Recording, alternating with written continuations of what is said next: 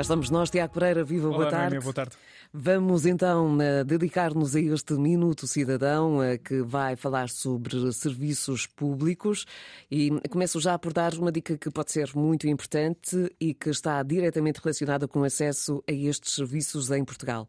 Está disponível uma página onde podemos consultar várias informações sobre como fazer os serviços públicos online, ao balcão, por telefone ou mesmo com apoio por videochamada, certo? Portanto, há É um sítio que é? explica como fazer tudo isto. Sim, falamos da página Acesso aos Serviços Públicos em Portugal, que está disponível através do portal de Serviços Públicos, o E-Portugal. É lá que podemos encontrar informação sobre os serviços públicos online, mas também de serviços que podem ser realizados ao balcão, como disseste, por telefone e por videochamada. Encontramos também os contactos da linha Cidadão ou do Centro de Contacto de Empresas, onde podemos eh, pedir apoio, esclarecimentos eh, e um bloco informativo relacionado com a Covid-19, que tem ligações diretas para o portal do SNS 24, o portal das comunidades portuguesas e também o site da União Europeia. A realçar que é no portal É Portugal que podemos consultar informação sobre quase 3 mil serviços da administração pública para pessoas e empresas, eh, sempre numa linguagem simples e acessível. Ora, então vamos eh, per- per- perceber melhor um pouco isto, Tiago. Vamos imaginar que eu preciso renovar o cartão de cidadão e pedir um subsídio parental. Ahm, como é que eu consigo obter todas as informações a partir da página de que estamos a falar no Minuto Cidadão de hoje? Os dois serviços que referiste são dos mais utilizados e por isso têm ligação direta para a página de cada um deles, onde se encontra informação mais detalhada. Eh, No caso da renovação do cartão de cidadão, é possível saber onde se pode fazer o serviço, quais os requisitos de cada canal, os prazos a cumprir e os custos do serviço, entre outras questões sobre o tema.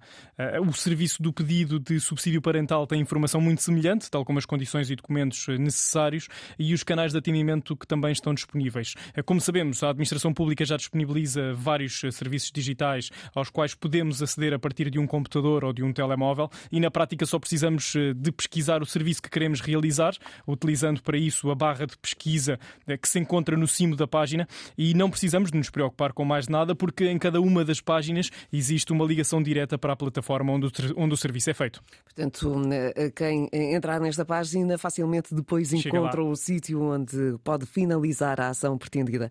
Mas para quem opta pelo online, ou seja, pela internet, It há que considerar os meios de autenticação disponíveis, ou seja, hum, pedir um cartão do cidadão é simples, mas há que autenticá-lo de uma forma fidedigna. Sim, esse é de facto um ponto muito importante também, porque para conseguirmos utilizar os serviços públicos eh, online, temos de recorrer à chave móvel digital ou ao cartão de cidadão. No caso do cartão de cidadão, é preciso termos então o código de autenticação do próprio cartão de cidadão. que vem naquela cartinha que nós Isso recebemos mesmo, em casa com, eh, quando, quando renovamos o cartão de cidadão.